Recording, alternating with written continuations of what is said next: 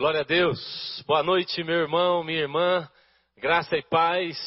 Louvado seja o nome do Senhor. Que bom estarmos juntos mais uma vez aqui no nosso culto online. Nesse domingo tão especial, como eu já disse aqui durante a Santa Ceia, um domingo muito especial. Nós temos muita coisa acontecendo e eu sinto no meu espírito que é mesmo uma convergência de Deus para esse tempo, para a sua vida. Nós estamos debaixo de oração e de jejum e de busca e de clamor.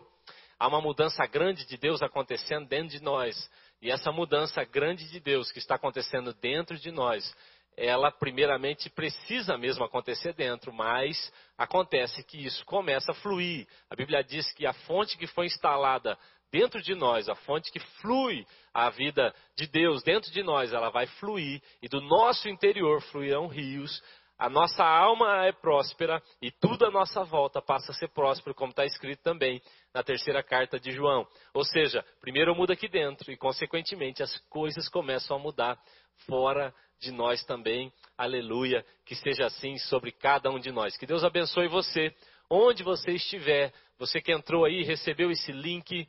Você que está agora acompanhando, Deus colocou alguém no seu coração. Encaminhe esse link para alguém. Manda agora, talvez você possa ser aí, ó, um porta-voz de Deus, né? Um evangelista através dessa pequena ferramenta aí, dessa pequena atitude. Envie o link para alguém que você ama. Hoje nós vamos encerrar é, essa série de mensagens sobre a mudança de estação. Nós estivemos alguns domingos aqui falando sobre isso. Na primeira semana nós falamos sobre a mudança de estação que é resultado da intimidade. Lembra que nós falamos sobre a vara de amendoeira? A vara de amendoeira, que é o símbolo da nova estação, ela está guardada dentro da arca da aliança. Ou seja, a mudança de estação da nossa vida, aquilo que queremos viver, está relacionado ao lugar de intimidade com Deus. Na segunda semana, continuamos falando disso e falamos sobre o valor do lugar secreto, de como Jeú, ao entrar no lugar secreto, mudou toda a, a, a, mudou toda a estação da sua nação. Ele não mudou só a sua estação, mudou a estação da sua família e mudou também a estação da sua nação. Na, na terceira semana, nós falamos sobre o processo, os processos para mudança de estação, sobre como Eliseu, símbolo de uma nova estação, passando por lugares específicos, mostrou para nós que a mudança de estação também é resultado de processo. Na semana passada, a pastora Silvana esteve aqui falando sobre a guerra, a batalha, sobre como devemos tomar posse dessa nova estação, sobre como uma batalha espiritual foi instalada contra nós também, para que não entrássemos nisso. E hoje eu quero ler com você, encerrando é, essa série de mensagens, eu quero ler junto com você alguns textos da Bíblia. O primeiro texto que nós vamos ler está em 2 Samuel, Segundo Samuel, capítulo 5, nós vamos ler o verso 4. Segundo Samuel, versos, capítulo 5, no verso 4. A palavra de Deus diz assim: Davi tinha 30 anos de idade quando começou a reinar, e reinou durante 40 anos. Eu quero que você é, Observe isso: Davi reinou por 40 anos. Agora, veja, 1 Samuel capítulo 4. 1 Samuel capítulo 4, no verso 18. Diz assim, a palavra de Deus, 1 Samuel 4, 18. Quando ele mencionou a arca de Deus, Eli caiu da cadeira para trás, ao lado do portão. Ele quebrou o pescoço e morreu, pois era velho e pesado. Ele liderou, está falando de Eli, ele liderou Israel durante 40 anos. Quanto tempo Davi liderou Israel? 40 anos. Quanto tempo Eli liderou Israel? 40 anos. Eu quero que você repare nisso, a Bíblia não deixou isso por acaso, a Bíblia fala que tudo que foi deixado na Bíblia foi deixado para a nossa instrução, foi deixado para o nosso ensino. Então, essa referência de um sacerdócio que levou 40 anos e um outro novo sacerdócio que também durou 40 anos, fala para nós sobre estações, sobre mudança de estação. Amém? Eu vou pedir a você, eu vou orar, mas vou pedir a você que deixe a sua Bíblia aberta em 1 Samuel, capítulo 7. E nós vamos falar algumas coisas sobre como essa nova estação precisa e exige de nós também novas posturas. Vamos orar? Pai, nós te agradecemos pela maneira como o Senhor tem sido é, tão bom para nós, um Pai tão maravilhoso. Sempre nos instruindo, sempre nos chamando, sempre nos exortando com amor, sempre nos trazendo de novo para o lugar correto, nos chamando para perto do Senhor. Eu oro em nome de Jesus, Pai, para que nessa hora, essa palavra penetre no nosso coração, na nossa alma, no nosso espírito, o mais profundo, que ela tenha liberdade para avançar. Que não seja, Deus, não sejam as minhas palavras, mas que sejam sim as tuas palavras, as verdadeiras palavras. Sim, Senhor, que não seja persuasão de homens, que não seja, ó Deus, discurso, oratória, mas que seja o teu Espírito Santo convencendo, falando, ministrando em nome de Jesus. E que hoje, não só, ó Deus, com palavras, não só, ó Deus, com pregação, mas também com sinais de poder, com manifestações tuas, em nome de Jesus, nós possamos ver, ó Deus, a confirmação dessa palavra. Oramos, ó Deus, em nome de Jesus. Amém. Amém. Irmãos, se eu fosse dar um tema para essa mensagem, eu sempre digo que o tema que eu dou talvez não seja o tema que você é, gostaria que, que fosse dado a essa mensagem. Mas se eu fosse dar um tema, um título para essa mensagem, seria é, Posturas Novas Geram estações novas. Ou, se você quiser ler de outra maneira, novas estações exigem novas posturas. Esse seria o tema dessa mensagem. A Bíblia fala, Paulo vai dizer isso, 1 Coríntios capítulo 13, no verso 11.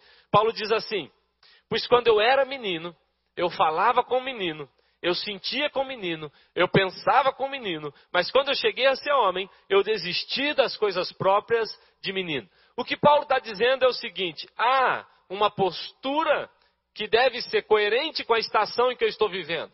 Em outras palavras, o que Paulo está dizendo é: eu mudei de postura e, consequentemente, mudei de estação.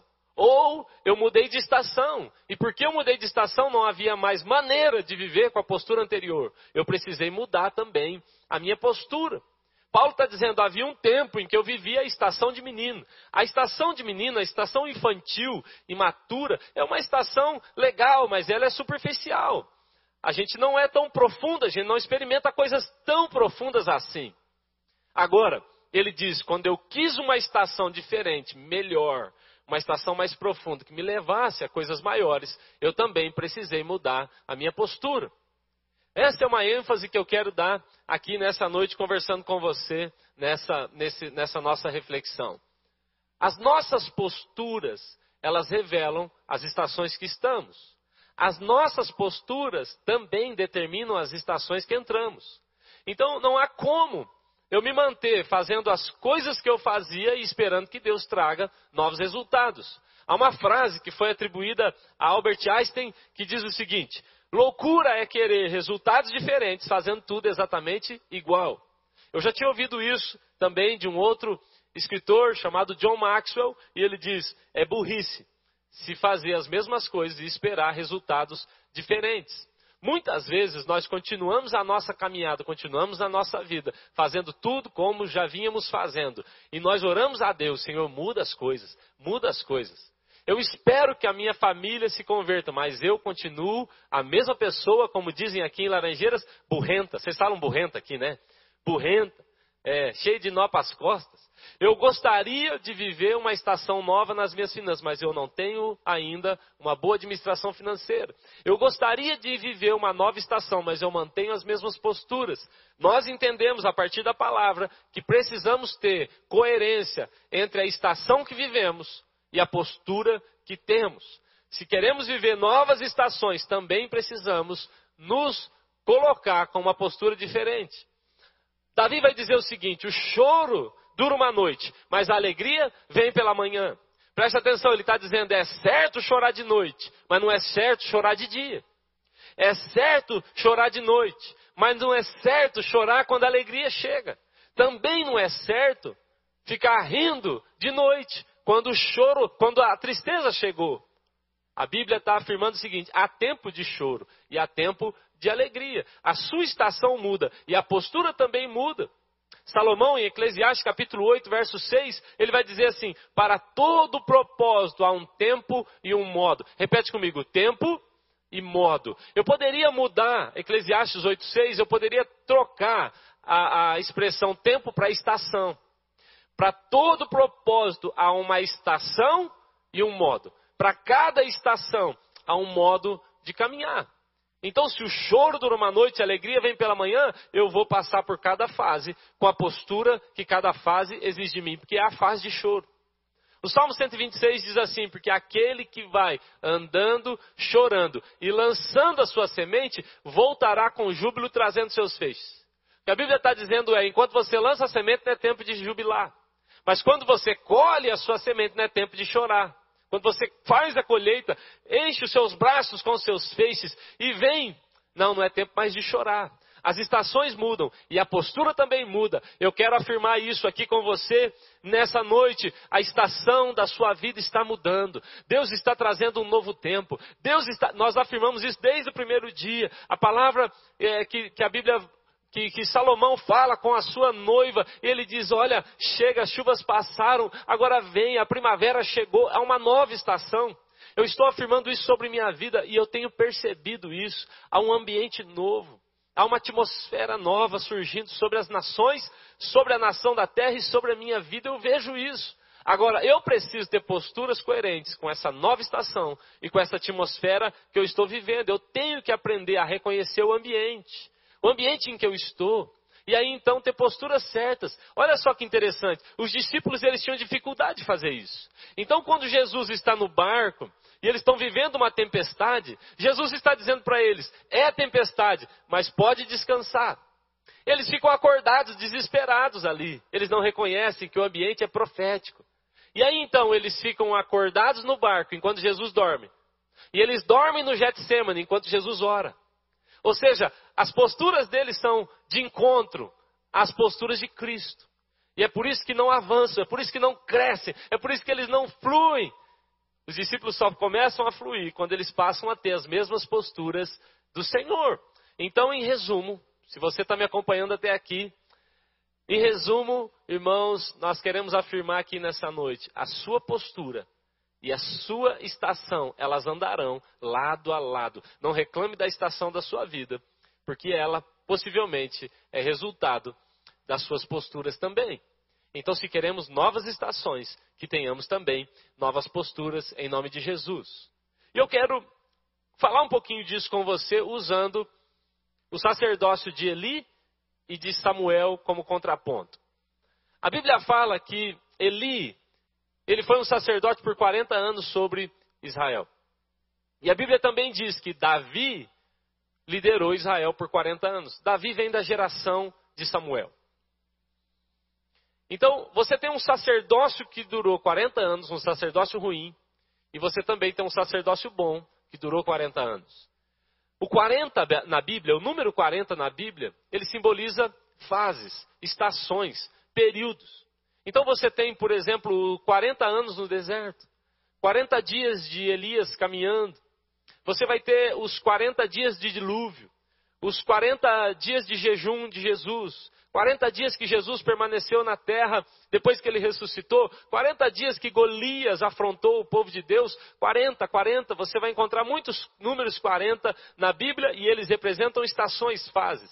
Então o que a Bíblia está dizendo para nós é que uma fase de 40 anos foi substituída por outra estação de 40 anos, uma ruim e uma boa. E o que foi que definiu a estação de 40 anos de Eli ser tão ruim? E o que foi que definiu que a estação de 40 anos de Davi foi tão boa? O tipo de sacerdócio.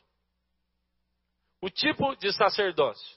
A maneira como Eli se posicionou trouxe uma estação ruim para toda uma geração. A postura de Eli um sacerdócio ruim trouxe uma estação ruim para a sua casa, para os seus filhos, para a sua família e para a sua nação, para a sua geração. Ao contrário disso, um sacerdócio bom, que é o sacerdócio de Samuel, que depois então chega em Davi. O sacerdócio de Samuel, um sacerdócio correto, com posturas coerentes, com posturas que seguiam a orientação do Senhor, Um sacerdócio bom trouxe uma estação boa para casa, para a nação e para a geração de Samuel. O que eu quero afirmar aqui, irmãos, é que o tipo do nosso sacerdócio, a postura que temos em relação ao nosso sacerdócio, poderá transformar positiva ou negativamente as nossas estações.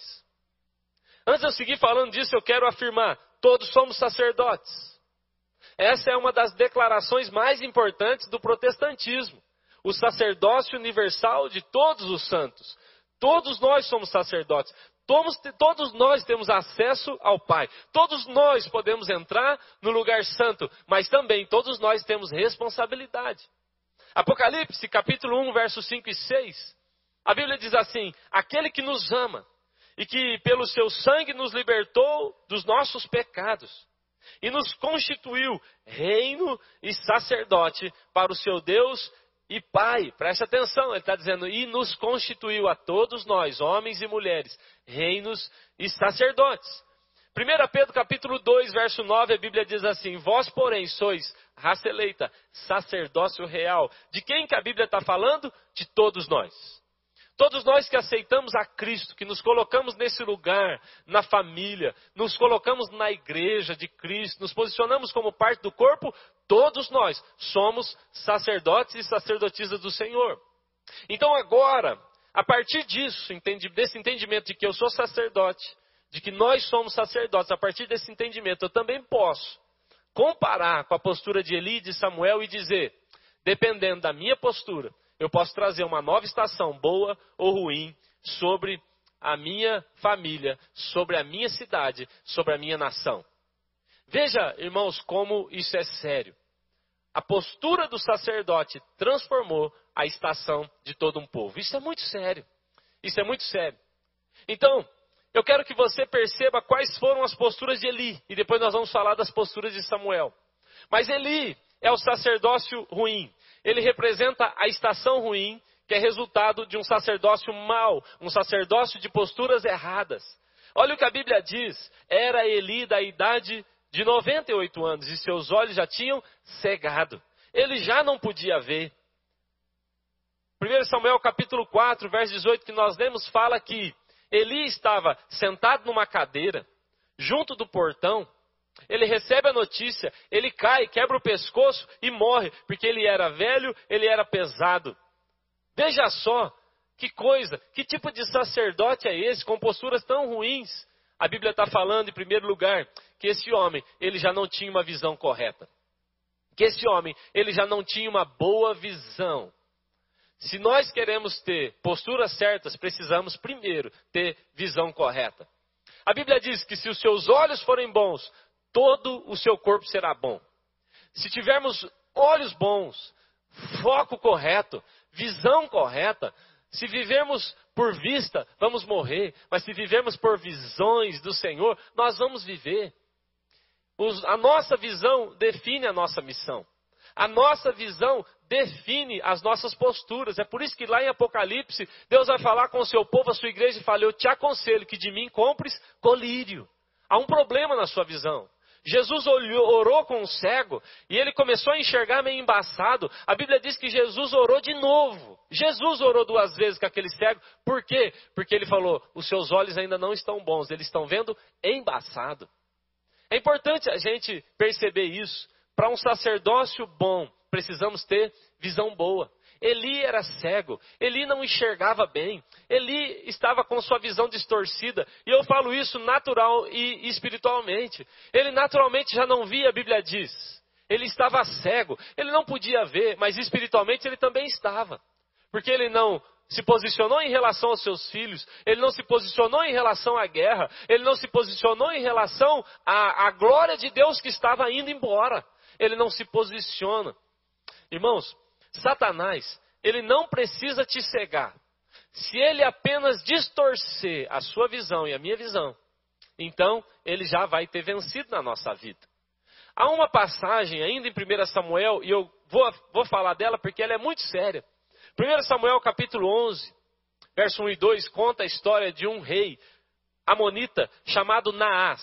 Naas é o nome dele. Agora, o interessante é que Naas significa serpente. Repete comigo, Naas significa serpente. Serpente. Então esse rei Naas, que é a tipologia de Satanás, ele se aproxima do povo de Deus, do povo de Israel. E o povo de Israel, eles então tentam fazer um acordo com a serpente, tentam fazer um acordo com Naas. E aí então eles dizem, Naas diz para eles: Eu faço um acordo com vocês. A minha exigência está em, em 1 Samuel 11, 1 e 2. A minha exigência é que vocês, todos os homens, arranquem o olho direito. Veja só qual é a exigência de Satanás para fazer um acordo com o povo de Deus? Arranque um olho. Ou seja, tem uma visão distorcida. Eu não preciso que você arranque os dois olhos. Se você arrancar um, a serpente está dizendo: arranque um e já está bom para mim. Se você tiver uma visão parcial, se você tiver uma visão distorcida, se a sua visão não for completa, eu já estou feliz. É isso que a serpente está dizendo. Então, um sacerdócio ruim é marcado por uma visão ruim. Um sacerdócio mau é marcado por uma, uma visão distorcida. Você conhece pessoas com visão distorcida? Você conhece pessoas que só veem pela metade as coisas, elas não veem tudo. Você conhece pessoas que só olham para o problema, elas só olham para a crise, elas só veem motivos para reclamar, elas não veem motivos para agradecer, elas não veem motivos para celebrar, elas não veem o lado bom das coisas. Eu tenho falado isso, eu conheço pessoas extremamente críticas, que na verdade, quando revelam a sua crítica, mais do que uma crítica, elas revelam o seu orgulho, elas revelam uma visão parcial. Porque a Bíblia diz que nós devemos olhar para todos os nossos irmãos e considerar eles superiores a nós. Então, uma visão distorcida é assim. E a visão distorcida trará um grande prejuízo para o seu sacerdócio e, consequentemente, trará também uma estação ruim. Eli era cego. Mas não só isso, a Bíblia diz que ele está sentado numa cadeira. Como alguém pode ficar sentado numa cadeira enquanto a guerra acontece? Como alguém pode ficar sentado numa cadeira enquanto a glória de Deus se vai? Ou seja, ele é passivo. A Bíblia também vai dizer que ele é obeso. A obesidade dele aqui tem um símbolo sério. É o símbolo de alguém que não se mexe, é o símbolo de alguém que não se movimenta, que já não serve a Deus, que já não faz nada para o Senhor. Não adianta, irmãos, o sacerdote tem que servir. O sacerdote foi chamado para o serviço. E eu vejo pessoas dizendo: Não, agora eu quero cuidar de mim, eu não quero mais fazer isso, eu não quero mais pregar o evangelho, eu não quero mais discipular. Uma pessoa disse: Eu quero continuar a ser crente, mas eu não quero mais lidar com gente. Eu disse: o seu cristianismo não é bíblico, não é possível, não há caminho. Então você tem um sacerdote obeso porque ele parou de servir. Ele parou de fazer como deveria. Então agora ele está sentado numa cadeira enquanto ele deveria estar de joelhos diante do Senhor. E mais, ele está obeso. E foi por isso que ele caiu e quebrou o pescoço, por causa do seu peso. Qualquer queda para quem está obeso machuca demais. Então ele caiu, quebrou o pescoço e morreu. Essa é a geração de Eli. A geração de Eli, o sacerdócio errado, vai gerar filhos maus. Os filhos de Eli foram arrancados da linhagem sacerdotal. E mais do que isso, veja só, agora nós temos um neto chamado Icabô. O nome do seu neto é Icabô, que significa literalmente a glória de Deus se foi. Você consegue perceber a desgraça que Eli colocou toda a sua geração, toda a sua família e toda uma nação? Você consegue perceber? A postura errada de um sacerdote. Lembra que é um sacerdote levantado por Deus, mas a postura errada trouxe a estação errada para todo um povo para toda uma geração. Agora, em contraponto a isso, eu quero falar de Samuel. Samuel é a nova estação. Samuel é a nova postura que gera a nova estação. A Bíblia diz que se por um lado Eli era mau, por outro lado Samuel crescia em estatura, graça e favor diante de Deus. A Bíblia fala que se por um lado os filhos de Eli eles não serviam a Deus, eles eram corruptos, eles eram prostitutos e idólatras. Por outro lado, nós olhamos para Samuel e vemos aquele menino ouvindo Deus, enquanto as visões eram raras e a palavra de Deus não aparecia. Ele é exatamente o contraponto. Perceba isso, uma estação nova está surgindo em Samuel. Assim como uma estação nova está surgindo na sua vida, Duda, Gessiane, ah, uma estação nova está surgindo na vida de vocês.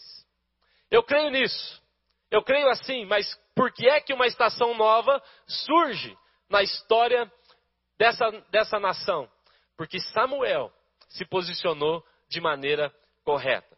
Então veja isso, ele não só é o contraponto, mas em 1 Samuel capítulo 7, eu vou pedir a você que deixe a sua Bíblia aberta aí, por favor. Mas em 1 Samuel capítulo 7, existe um momento aqui na história de Samuel em que ele faz, ele tem posturas tão corretas, tão legais, que eu acho que dá para a gente ter aqui uma ideia de quais seriam as posturas do homem de Deus, da mulher de Deus, para entrarmos numa nova estação. Mas veja comigo, mais do que apenas uma história e um momento, nós estamos falando do primeiro momento, primeiro ato do governo de Samuel. É, é a primeira vez que ele vai liderar o povo de Israel. É a primeira vez que ele vai ser juiz, sacerdote sobre o povo de Israel. E eu quero que você olhe comigo. 1 Samuel capítulo 7, a partir ali do verso 5, a Bíblia diz: E Samuel prosseguiu: Reúnam todo Israel em Mispa. Repete comigo: Mispa. Mispa significa, irmãos, veja que lindo. Mispa significa literalmente torre de vigia. Olha só que interessante. Olha só que legal. Torre de vigia. Samuel é aquele menino que desde cedo começou a aprender a ouvir a voz de Deus. Vocês se lembram que ele não tinha discernimento ainda? Ele acha que é Eli que está falando com ele. E aí então, quando ele cresce, ele desenvolve esse relacionamento com Deus. Mas agora, para que uma nova estação entre, inicie sobre a terra, sobre a nação, sobre o povo, a Bíblia diz que o lugar onde ele reúne o povo se chama Mispa que significa torre de vigia. Samuel não aceita começar o seu ministério em outro lugar, a não ser no lugar da oração, a não ser no lugar onde ele pudesse ouvir Deus, a não ser no lugar onde ele pudesse comunicar o que Deus estava dizendo a todos ali. Ao contrário de Eli, a Bíblia diz que no tempo de Eli não se dava valor à arca, ao contrário de Eli, que a Bíblia diz que no tempo de Eli, a palavra de Deus não acontecia com frequência, as visões eram raras. Ao contrário de Eli, Samuel se posiciona em Mispá. Ele está dizendo: Eu vou para o lugar de oração. É nesse lugar que eu quero começar o meu ministério. É nesse lugar que eu quero começar a minha ação como governo dessa nação. Guarde isso no seu coração, irmãos. Não há lugar melhor para começar a nova estação, para que uma nova estação se inicie nas nossas vidas, não há lugar melhor do que em Mispá, torre de vigia. Por acaso, né, Diego? Por acaso nós temos uma torre de vigia, o Samuel está aqui também. O pessoal está conversando bastante aqui, por isso que eu estou chamando o nome deles aqui. Pede para a Duda fazer o um favor para nós aí, ô, ô, ô Jones. Brincadeira. O Samuel que está aqui conversando também, Samuel é um dos responsáveis da nossa torre de vigia. Por acaso, nós temos uma torre de vigia aqui. Então você pode, irmãos, nós podemos, se queremos, se quisermos mudar de estação na nossa vida, por acaso, nós temos uma torre de vigia que você pode começar o seu dia, passar o seu tempo aqui, gastar o seu tempo aqui em oração e entrega ao Senhor. Isso é muito, isso é muito sério, isso é muito legal. Mas não só isso. Há um outro texto que vai dizer algo muito sério também sobre Samuel, e eu gosto de, de pensar isso. 1 Samuel capítulo 3, verso 21, dá para projetar isso para nós? 1 Samuel capítulo 3, verso 21. A Bíblia diz assim: Continuou o Senhor a aparecer em Siló, enquanto por sua palavra o Senhor se manifestava ali a Samuel. Agora veja só que legal. A Bíblia diz que o Senhor se manifestava a Samuel em Siló. Siló significa o lugar de descanso do Senhor. É o lugar de descanso de Deus. Maravilhoso, maravilhoso pensar que Samuel, que é o responsável por uma nova estação, Samuel, que é o responsável por um novo sacerdócio e que trouxe tantas mudanças para a sua geração, é interessante pensar que ele começa o ministério em Mispá e ele conversa com o Senhor em Siló, no lugar do seu descanso, no lugar do descanso de Deus. Enquanto Eli descansa numa cadeira, Samuel descansa no Senhor. Enquanto Eli morre, porque ele está sentado numa cadeira e não se posiciona diante de Deus, Samuel decide: eu vou a Mispa, eu vou ao lugar da torre de vigia e eu vou também ao lugar do descanso do Senhor. Preste atenção: a cadeira de, Samuel, de Eli representava a passividade. O lugar de descanso de Deus não tem nada a ver com passividade. Às vezes, a melhor atitude e ação que eu tenho é o de ficar nesse lugar de descanso. Sabe, irmãos, às vezes, no lugar de descanso de Deus, eu sei o que fazer. Eu tenho habilidade para fazer. Eu já recebi orientação, muitas pessoas me falaram, eu saberia exatamente o que dizer. Mas o lugar de descanso de Deus é o lugar onde eu entro e digo: Senhor, eu não vou fazer, até que o Senhor me diga o que eu devo fazer. Eu vou ficar nesse lugar para que o Senhor faça. Essas posturas trazem estações novas. Guarde isso, mispa é o lugar onde devemos ir, é o lugar da torre de oração. É o lugar da oração. Siló é o lugar do descanso. Nós entramos na nova estação ansiosos. A ansiedade não te arrasta para a nova estação, pelo contrário, a ansiedade te arrasta para trás. Ela te leva a retroceder. Ela te leva a estações anteriores da sua vida. A ansiedade fazia parte da sua história. Então agora, ficar ansioso, ficar preocupado, ficar doido, isso não vai ajudar em Siló, entramos no lugar de descanso de Deus e ali o Senhor se manifesta a nós. Então entramos numa nova estação. Aleluia. Agora, veja também que interessante. Quando nós falamos que aquele rei Naás, ele procurou o povo de Deus para fazer um acordo, para fazer um negócio e arrancar os seus olhos, ele foi para um lugar chamado Jabes. Jabes é onde ele encontra o povo de Deus e é onde ele faz a proposta para arrancar os olhos deles, um dos olhos. Mas Jabes significa seco, lugar sem fontes. Ou seja, qual é o ambiente perfeito para que Satanás faça propostas a nós e nos tente e que talvez venha até nos derrubar? Qual é o lugar, o ambiente perfeito? É o lugar da sequidão. Qualquer pessoa que esteja de fato conectado às fontes, qualquer pessoa que esteja de fato com as suas raízes estendidas ao rio de água viva, como diz Jeremias capítulo 17, como diz o Salmo 1. Qualquer pessoa que está conectada com a fonte, irmãos, não é fácil derrubar esse tipo de pessoa. Agora você pega alguém que ela tem conhecimento bíblico, ela tem experiência, ela tem ministério, ela tem cargo, ela tem dons, mas ela está seca, não tem uma vida de oração, não tem uma vida de jejum, não tem uma vida da prática, não ama a palavra, não lê a Bíblia, essa pessoa já se tornou uma presa fácil a Satanás. Por que eu estou dizendo isso? Porque lá em Jabes, o rei Amonita percebeu que o povo estava na sequidão. E ali ele percebeu que seria um bom lugar para atacá-lo.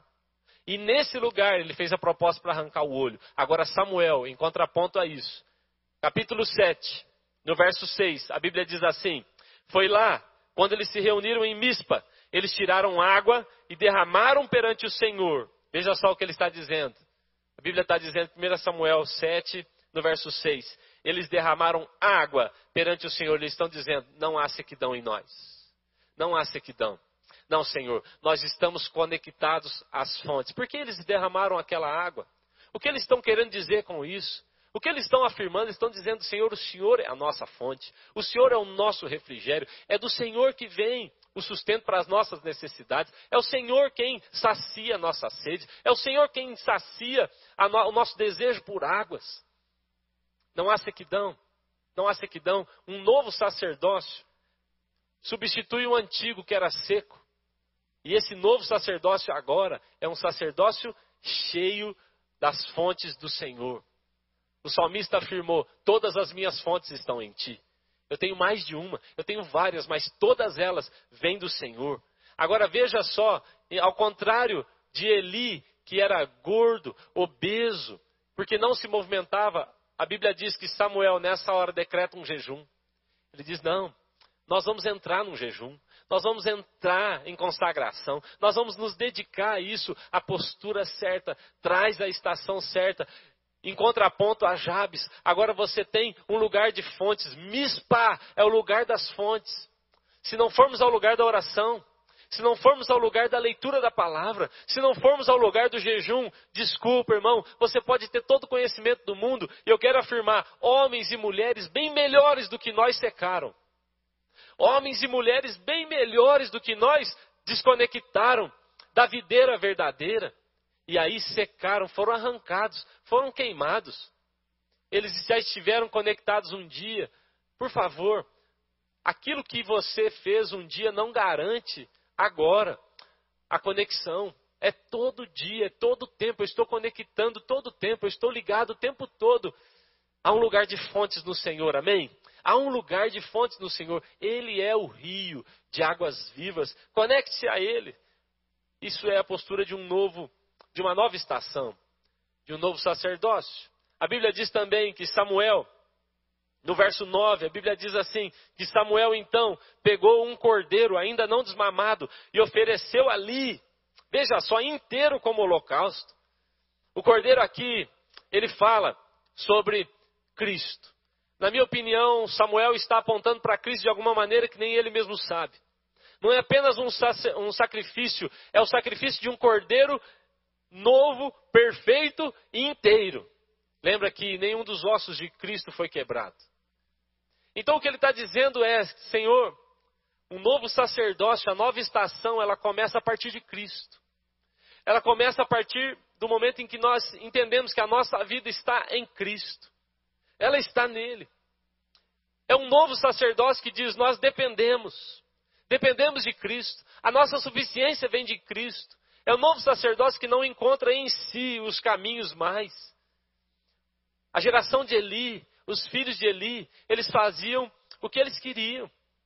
Aqueles meninos já, a Bíblia fala que eles roubavam, eles enganavam, eles enfiavam, a Bíblia fala o garfo na panela, retiravam as coisas de Deus, eles já faziam as coisas como eles bem desejavam. Eles estavam arrancando partes do cordeiro, a Bíblia diz que eles usavam um garfo grande e arrancavam da panela o, partes do cordeiro, em contraponto a alguém que mutila o cordeiro, em contraponto a alguém que desfaz do cordeiro, em contraponto a um sacerdócio que difama o cordeiro. Você tem o sacerdócio de Samuel, que entrega o cordeiro inteiro, cordeiro novo, puro, e diz: Esse aqui é o sacrifício perfeito diante do Senhor. Não é o nosso sacrifício, é o sacrifício de Cristo. Eu me posiciono em Cristo, então eu tenho acesso ao Pai. Quando Samuel faz isso, ele está dizendo para todos nós: Você quer uma nova estação? Então se posicione como um sacerdote bom. sacerdote bom entende, reconhece: Cristo é o Cordeiro. Se não tivermos o Cordeiro na nossa vida, então nós não teremos acesso, não fará sentido, a nova estação não iniciará. Guarde isso também, em nome de Jesus. A Bíblia diz, veja só, a Bíblia fala também no capítulo 7, verso 9 e 10, diz que Samuel pegou o cordeiro, ele faz isso, então ele entrega e a Bíblia diz: ele clamou em favor e o Senhor respondeu a favor de Deus agora sobre Israel. O resultado desse tipo de sacerdócio é uma vida de favor, é uma estação de favor. Eu amo isso. A Bíblia fala que a graça de Deus, ela veio manifestada em Cristo. A Bíblia diz que Cristo veio cheio de graça e de verdade.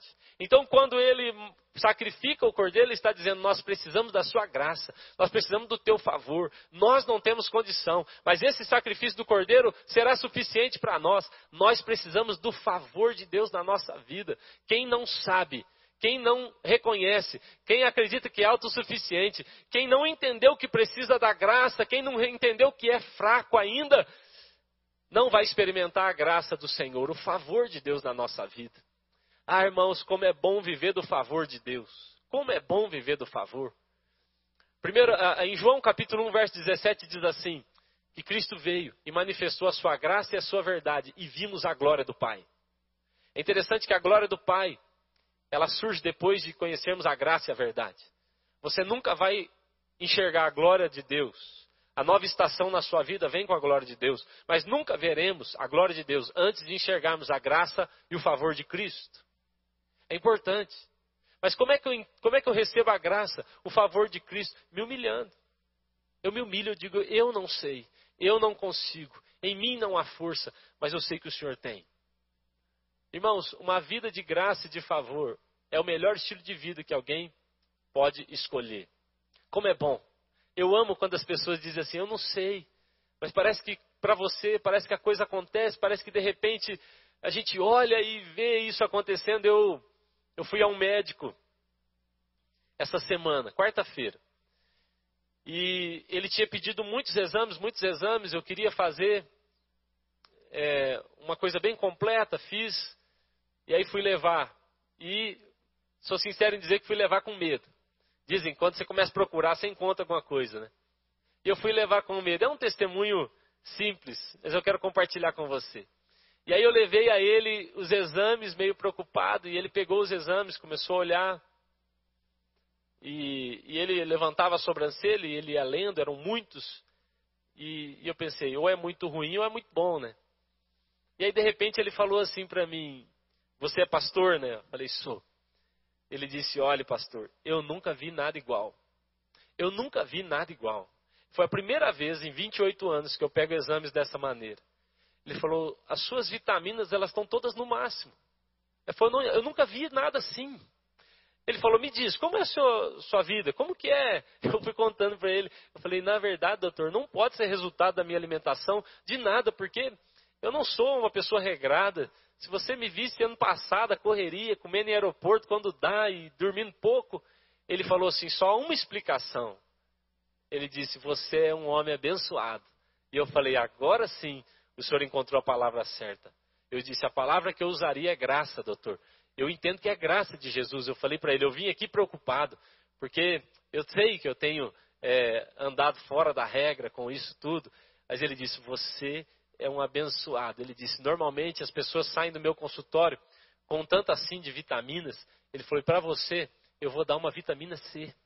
Foi a primeira vez que eu faço isso. Tome uma vitamina C e me deu lá uma vitaminazinha. Eu falei: como é bom. Falei para a Sueli: como é bom viver do favor de Deus. Eu não estou dizendo que quem fica doente não tem o favor. Eu estou dizendo que nesse caso foi uma manifestação do favor de Deus sobre a minha vida e eu percebi que delícia que delícia. Eu não fiz por merecer, eu não cuidei como deveria e ainda assim está lá. Um Deus me trazendo favor. A Bíblia diz que nesse dia, quando eles entregam o cordeiro, quando eles derramam a água, quando eles iniciam o jejum, nesse dia, a Bíblia diz: Deus troveja com força e os inimigos fogem. Os inimigos fogem, não porque o exército era forte, não porque eles sabiam lutar, os inimigos fogem por causa de uma manifestação do céu. O céu se movimenta em favor daquele povo. Um novo sacerdócio, uma postura nova, será marcada por ações dos céus em seu favor. Se você e eu, nós nos posicionarmos da maneira correta, o nosso sacerdócio bom trará uma estação nova sobre nós, e essa nova estação trará manifestações dos céus sobre a nossa vida. Não será uma manifestação nossa, mas será do céu. A Bíblia diz que então Samuel termina essa história pegando uma pedra. A Bíblia diz que lá em Mispá ele levanta uma pedra grande e ele dá o nome àquela pedra de Ebenezer. Até aqui o Senhor tem nos ajudado. A nova estação, ela é resultado de um coração grato. Samuel parou tudo para dizer: gente, Deus tem sido bom com a gente. Deus tem sido bom conosco. Deus tem sido bom com a gente. Olha, eu, eu quero dar um testemunho a vocês também, talvez um pouco ruim sobre mim.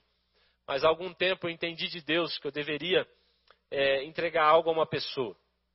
E eu me organizei, chamei Suelen, e, e nós fizemos, é, tentamos fazer de um jeito muito especial.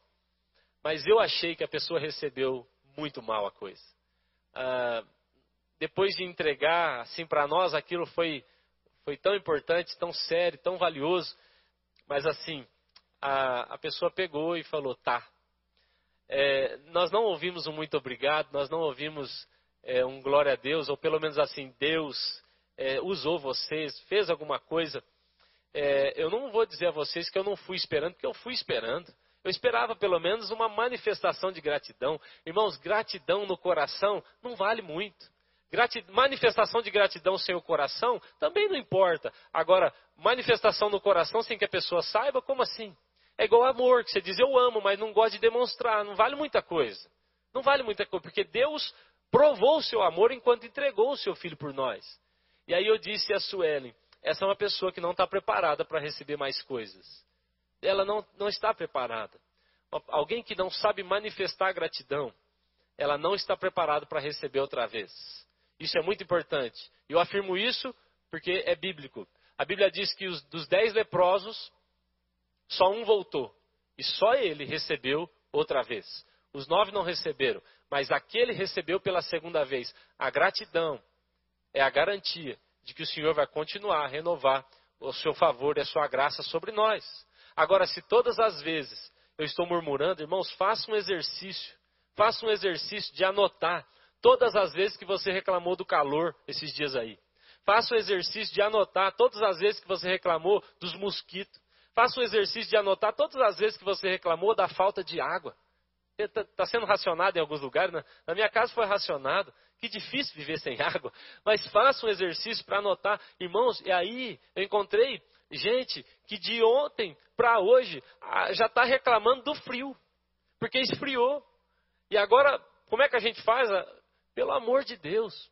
Faça um exercício de anotar. E você vai perceber que nossa cultura, ela nos leva a reclamar muito mais do que a adorar agradecer, é nossa cultura. Então nós temos que ter cuidado e nos posicionar. Às vezes vamos precisar ser subversivos, ser contrários, ser contra a cultura.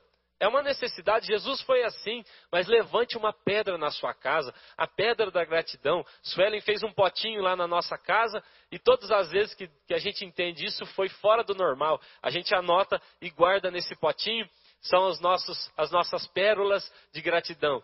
E aí, em algum momento, a gente abre aquilo lá e lê: olha, naquele dia o Senhor cuidou da gente, naquele dia aconteceu dessa maneira. Isso nos garante um exercício para ter um coração grato. Que bom é conviver com gente grata. Que bom é conviver com gente que manifesta a gratidão. Samuel faz isso e diz: Ebenezer, até aqui o Senhor tem nos ajudado. Um novo sacerdócio será marcado terá várias marcas, mas uma delas será a marca da gratidão. E a Bíblia deixa claro, irmãos, que Samuel faz isso. E a Bíblia vai dizer em 1 Samuel capítulo 7, no verso 15: Samuel continuou como juiz de Israel durante todos os dias da sua vida.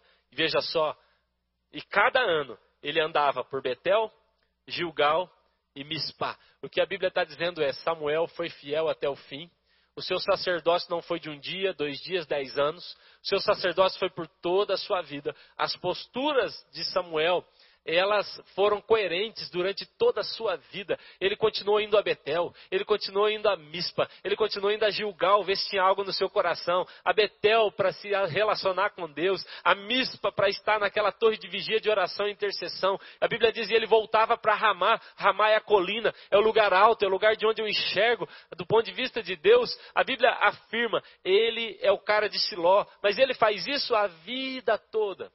Ao ponto de no final da sua vida ele diz: Eu deixo vocês testarem o meu sacerdócio. Eu deixo, diante de Deus, eu roubei alguém, eu tomei um cordeiro, eu enganei alguém, eu subornei alguém por alguma questão. A Bíblia diz que todo o povo afirmou: Nunca, nunca você fez isso. Um sacerdócio que vai até o fim, muda uma estação, muda uma geração. É isso que o Senhor tem para mim e para você, e é isso que, se nós nos posicionarmos coerentemente, nós vamos experimentar. Amém? Eu falei isso aqui de manhã e eu quero reafirmar. As posturas erradas, elas podem estragar tudo. As posturas certas podem nos fazer andar num nível que Deus quer nos levar. Mas a postura errada pode estragar tudo. Se eu sou casado e eu quero viver como solteiro, se eu quero ter a postura de solteiro sendo casado, o que vai acontecer com o meu casamento? Se eu sou pai, mas eu quero viver como se eu não tivesse filho, o que vai acontecer com os meus filhos? Se eu sou empregado, mas eu quero viver como se eu não tivesse serviço, o que vai acontecer com o meu trabalho, com a minha profissão? Preste atenção. Se eu não entender a estação que eu estou, e se a minha postura não for coerente com essa estação, eu vou perder coisas valiosas que Deus preparou para mim. Que Deus preparou para mim nessa nova estação. Que Deus nos ajude a sermos sacerdotes, sacerdotisas, com a postura certa, como foi Samuel. Samuel levantou Davi, e de Davi veio Cristo. Amém? Essa é a geração que eu faço parte, essa é a geração que nós fazemos parte, em nome de Jesus. Amém? Vamos orar? Chamar o Ministério de Louvor para vir aqui à frente. Nós vamos orar, vamos cantar mais uma vez. Irmãos, eu, eu quero te, te questionar. Que tipo de estação você quer viver? Nós estamos encerrando isso aqui. Que tipo de estação você quer viver? Deus tem nos ministrado durante cinco semanas, falamos sobre isso, ministramos sobre isso. Mas eu quero te perguntar: que tipo de estação você quer viver? A estação de Eli? Da perda, da desgraça, do luto, da, do fim de um sacerdócio? A geração de Eli, a geração que se corrompe, que morre sem a glória de Deus? Ou você quer fazer parte da geração de Samuel, que ouve Deus, que se relaciona com Ele, que sabe onde é o lugar do descanso, que sabe onde é o lugar da oração? Que tipo de estação, que tipo de geração você quer fazer parte? As posturas certas trarão as estações certas. Amém? Irmãos, eu tenho insistido aqui, tenho falado de várias maneiras e tenho usado várias tipologias, vários exemplos para falar a mesma coisa aqui. Desde o início dessa série de mensagens eu tenho falado a mesma coisa. E eu tenho tentado, irmãos, até ir por outros caminhos, mas o Espírito me traz para esse toda hora de volta. Desde o início eu disse: a nova estação é resultado de intimidade com o Senhor. Os amigos de Deus vão entrar na nova estação. Esse tempo que estamos vivendo, irmãos, ele não é por acaso. Ah, o vírus veio da China, o vírus sei lá da onde, preste atenção. Nada acontece sem a permissão de Deus. Isso é muito profundo e talvez até para alguns se torne um assunto pesado, polêmico, mas eu quero afirmar: Deus continua sendo Deus, e o que aconteceu, aconteceu, não por vontade dele, mas por permissão. Que Deus queria tratar o nosso coração. Eu creio que há uma nova estação começando. Mas ela não vai ser para todo mundo, não. Há um grupo de pessoas, infelizmente, que conheceu a religião, conheceu o processo, conheceu a instituição, conheceu até as bênçãos e as mãos de Deus, mas que ainda não se tornou amigo do Senhor. E é por isso que sempre caem na mesma mesmo problema, na mesma, no mesmo pecado, sempre caem, sempre abandonam o Senhor, sempre o deixam. A Bíblia diz que o Espírito, ele sente ciúmes de nós. Ele sente ciúmes de nós porque a maioria de nós ainda fica flertando com o pecado. Ainda fica flertando com o pecado, infelizmente. Para mim, de todas as diferenças entre Eli e Samuel, e se você esquecer tudo que eu disse, guarde isso, por favor. De todas as diferenças entre Eli e Samuel, há uma, há uma que eu considero talvez a mais importante. Dá para projetar para nós 1 Samuel capítulo 3, no verso 2 e o verso 3, será que é possível projetar? 1 Samuel capítulo 3, verso 2 e verso 3. Se não for possível, não tem problema. Mas diz assim, ó. Certa noite, ah, obrigado. Certo dia, estando deitado no lugar costumado, o sacerdote ali, cujos olhos já começavam a escurecer-se, a ponto de não poder ver. E o 3. E tendo-se deitado também Samuel no templo do Senhor, em que estava a arca do Senhor antes que a lâmpada de Deus se apagasse. Você percebe que eles estão deitados em lugares diferentes? Veja só. Verso 2 diz: Eli se deitou no seu lugar de costume. E a Bíblia vem no verso 3 dizendo: Mas Samuel, Samuel, ele se deitou no santuário de Deus a lâmpada de Deus ainda não havia se apagado. E ele se deitava ao lado da arca. Você percebe a diferença? A grande diferença, irmãos, o resultado das nossas ações, o resultado das nossas posturas, todos eles serão por causa daquilo que sentimos, daquilo que experimentamos em relação à presença de Deus. Ele decidiu deitar em qualquer lugar. Para ele pouco importava a arca. Samuel diz: Eu quero dormir dentro do templo. Eu quero ficar do lado da arca. Eu quero ficar aqui. Eu tenho conhecido pessoas, irmãos, apaixonadas por Jesus, apaixonadas por Jesus. Louvado seja Deus por essas pessoas. Elas me inspiram. E é tão bom encontrar pessoas assim, sérias, corretas. E elas estão dormindo do lado da arca. Elas não querem outro lugar. O salmista disse: Eu prefiro ficar à porta da sua tenda do que estar em qualquer outro lugar. Obed-Edom decidiu se tornar porteiro no templo, porque ele já não sabia mais viver longe da arca. Mas nós, infelizmente, muitas vezes, decidimos dormir com os nossos conceitos, com a nossa visão e nos afastamos do Senhor. O sacerdócio correto começa com a paixão correta. Deixa o Senhor encher seu coração dessa verdade hoje. Deixa o Senhor encher seu coração dessa verdade. Vamos cantar? Vamos cantar, vamos adorar